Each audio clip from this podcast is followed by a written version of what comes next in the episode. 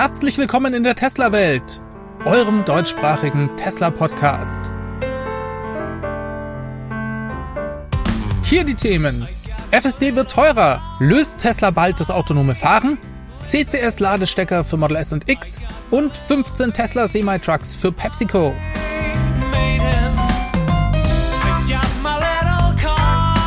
Mein Name ist David und dies ist die Folge 206.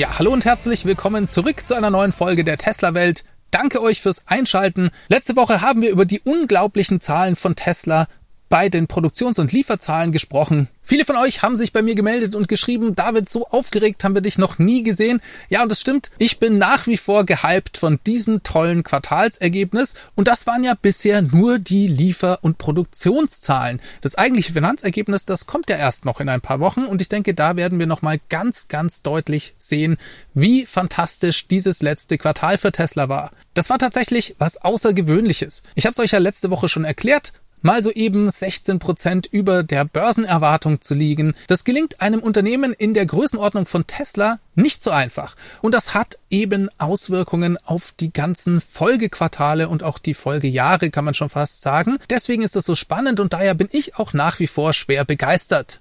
Wie hat sich das Ganze an der Börse ausgewirkt? Die Tesla-Aktie ist in der Folge erstmal um 13, 14 Prozent gestiegen. Diesen Kursanstieg hat die Tesla-Aktie dann in den letzten Tagen wieder abgegeben. Macht das Sinn? Nein, absolut nicht. Aber so ist das eben manchmal an der Börse.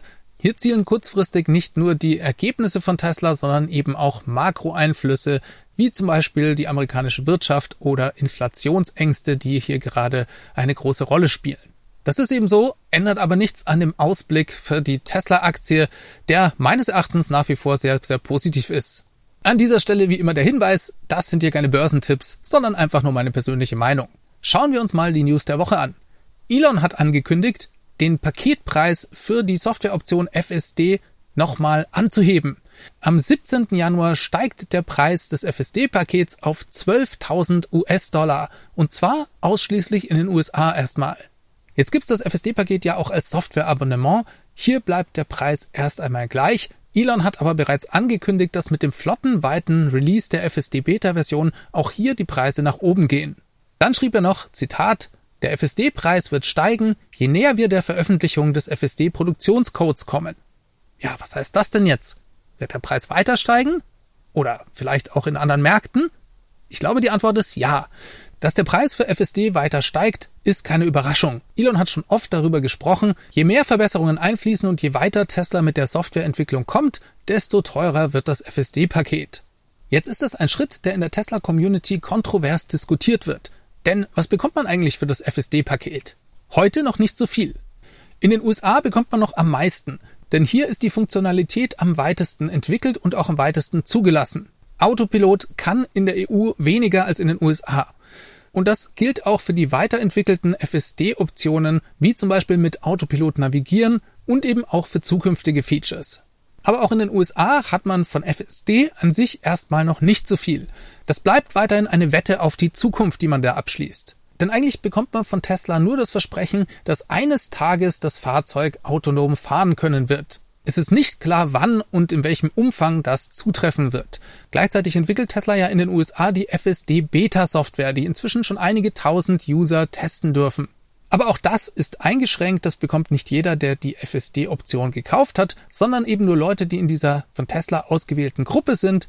Hierzu verwendet Tesla ja auch unter anderem den Tesla Safety Score, mithilfe dessen sich Leute, die über einen Wert von 97 kommen, derzeit ebenfalls für die FSD Beta qualifizieren können.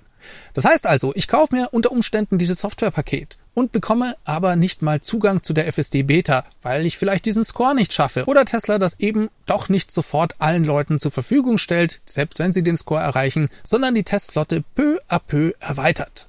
Ein großer Nachteil des Pakets ist, dass es an das Auto geknüpft ist. Das heißt, wenn ihr euer Auto verkauft, verliert ihr auch dieses Softwarepaket. Das lässt sich nicht auf andere Autos übertragen. Ob sich das trotzdem für einen lohnt oder nicht, das hängt von der ganz individuellen Situation ab. Ich habe mich zum Beispiel dagegen entschieden, schon allein, weil ich nicht genau weiß, ob ich nicht doch irgendwann nochmal auf ein Model Y wechsle. Außerdem bin ich überzeugt, dass es mit den Regulierungsbehörden hierzulande noch sehr lange dauern wird, bis wir wirklich von einer solchen Software profitieren dürfen. Selbst wenn Tesla eines Tages das autonome Fahren löst und das in den USA zugelassen wird, glaube ich, dass wir hier das noch eine ganze Weile nicht sehen werden. Und dann ist es ganz einfach eine Frage, an was man glaubt. Wie lange braucht Tesla, um dieses sehr komplexe Problem zu lösen? Schaffen sie es überhaupt? Und behalte ich mein Fahrzeug so lange, damit sich das vielleicht für mich auch noch in fünf oder mehr Jahren lohnt? Ein kleines Fragezeichen mache ich für mich auch immer noch hinter die Hardware, denn Tesla entwickelt diese ständig weiter. Tesla hat bereits angekündigt, dass mit dem Cybertruck auch die Hardware 4 eingeführt werden soll, inklusive neuer Kameras. Das ist nicht so ein großes Problem, denn sowohl die Kameras als auch die Hardware lässt sich im Fahrzeug ja Gott sei Dank tauschen. Tesla verspricht auch weiterhin, dass aktuelle Fahrzeuge mit der Hardware 3 die FSD-Funktionalität nutzen können.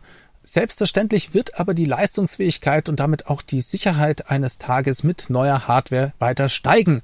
Und so wie ich mich kenne, will ich dann vielleicht doch eines Tages ein Upgrade haben. Aber wie gesagt, das muss jeder selber für sich wissen und in den USA würde ich mir das vermutlich eher überlegen als hier in Europa. Warum erhöht Tesla also jetzt den Preis? Die genaue Anzahl der Leute, die sich für das FSD-Paket entscheiden, die ist offiziell natürlich nicht bekannt.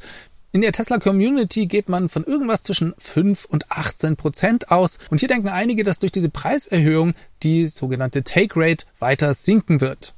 Ich persönlich bin mir nicht sicher, ob das eine große Rolle spielt. Vielleicht möchte man auch jetzt im Moment noch gar nicht so viele FSD-Pakete tatsächlich verkaufen, denn den Rollout der FSD-Beta-Version, den gestaltet Tesla sehr vorsichtig. Und ich denke, sie wollen eines Tages auch an einem gewissen Preisniveau angekommen sein, wenn FSD dann tatsächlich relevant wird.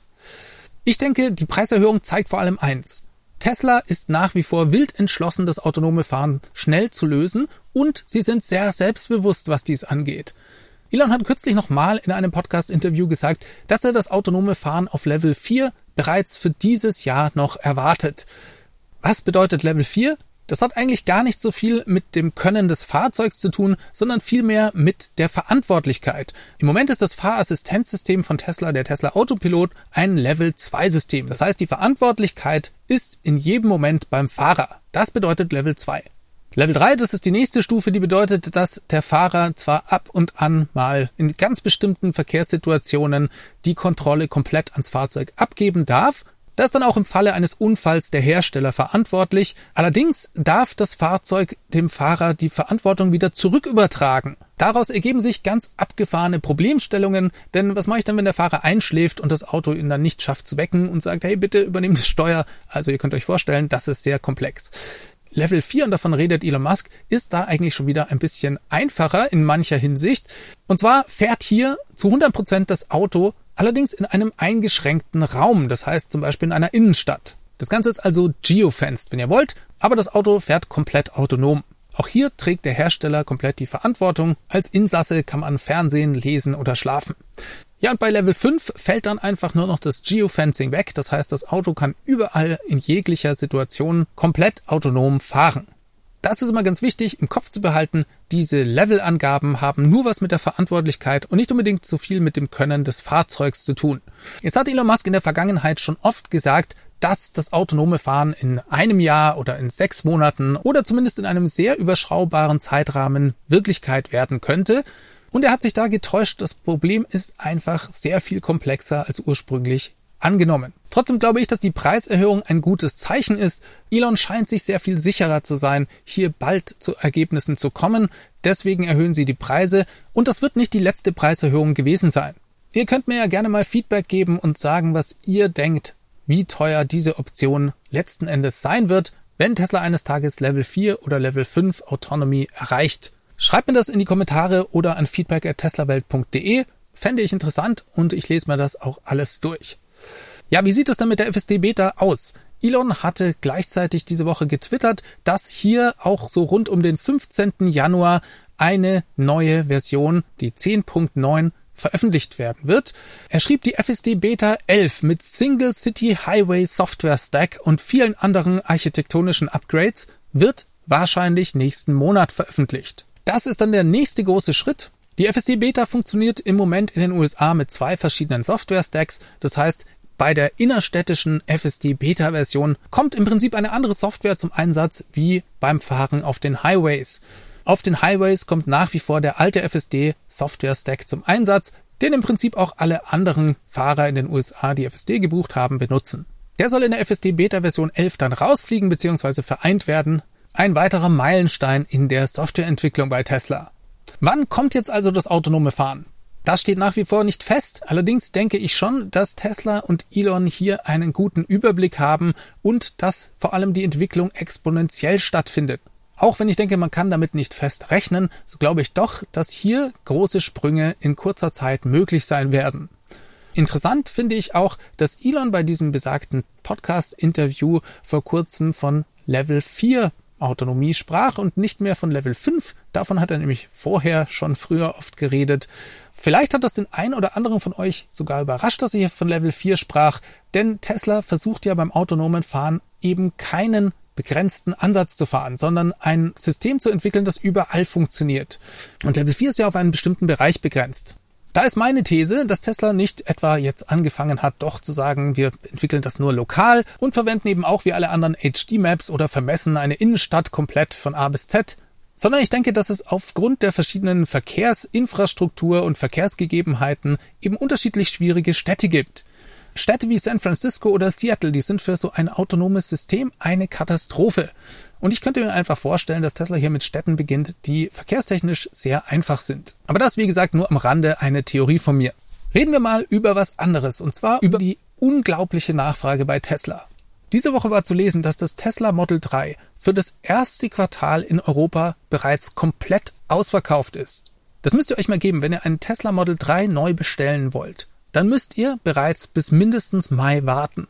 Bei der Einstiegsvariante, dem heckgetriebenen Model 3, da ist es sogar noch ein bisschen schlimmer. Vor allem wenn ihr die Basisversion mit der Farbe Weiß, dem schwarzen Innenraum und den 18 Zoll Felgen wollt.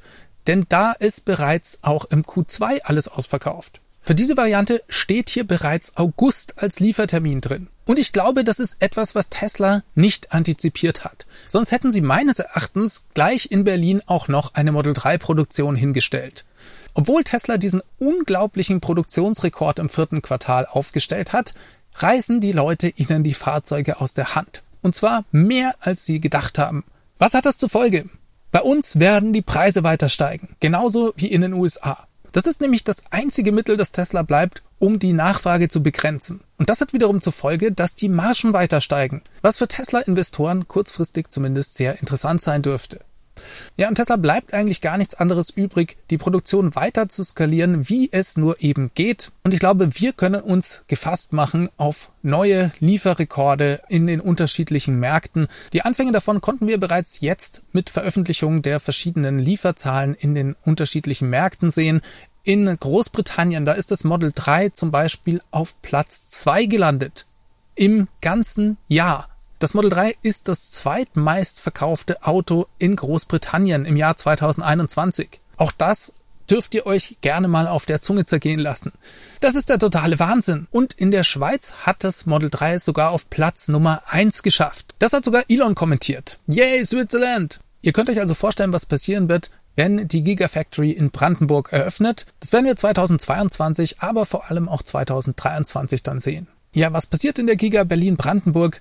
Im Moment noch nicht so viel. Wir haben immer noch nichts von der abschließenden Genehmigung gehört. Tesla hat aber eine weitere Vorabgenehmigung bekommen, um im größeren Umfang Karosserieteile herstellen zu dürfen. Wir reden hier von bis zu 26.000 Teilen, die Tesla zum Beispiel im Presswerk herstellen darf. Maximal 2.000 Teile pro Werkzeugsatz und 1000 Teile pro Woche. Das sind doch schon ganz ordentliche Stückzahlen, um hier mal eine Testproduktion anlaufen zu lassen. Und wer weiß, vielleicht hilft das Tesla ja bei der Skalierung dann im Anschluss. Ich bin wirklich kein Experte für Produktion und Fabriken, von dem her ist es nur eine Spekulation, aber ich könnte mir durchaus vorstellen, dass dies doch Tesla ermöglicht, dann schneller loszulegen als vielleicht ursprünglich geplant. Das heißt, vielleicht ist es Tesla möglich, durch diese Vorabgenehmigungen zumindest das Beste aus der Situation zu machen und später dann schneller voranzukommen. Kommen wir zu einer interessanten Meldung für alle Fans des Model S und des Model X. Tesla hat diese Woche in Taiwan eine Veranstaltung abgehalten und offiziell das Plaid Model S und X dort vorgestellt. Das Interessante daran ist, dass hier zum ersten Mal diese Fahrzeuge außerhalb der USA einem Publikum gezeigt werden und dabei wurde eins der letzten Geheimnisse dieses Autos gelüftet. Tesla wird außerhalb der USA selbstverständlich einen CCS2 Ladeanschluss verbauen. Hierfür gibt es neue Rücklichter, damit auch der CCS-Anschluss reinpasst und diese wurden hier erstmals vorgestellt. Das ermöglicht zum allerersten Mal ein Laden ohne Adapter am V3 Supercharger und damit auch eine hohe Ladegeschwindigkeit von 250 kW, wie das bereits bei Model 3 und Model Y der Fall ist. Jetzt müssen wir nur noch auf die Lieferung der Fahrzeuge in Europa warten.